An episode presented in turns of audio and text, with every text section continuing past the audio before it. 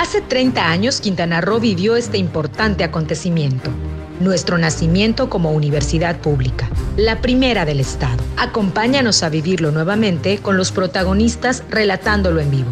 Conéctate este lunes 24 de mayo a las 11 horas.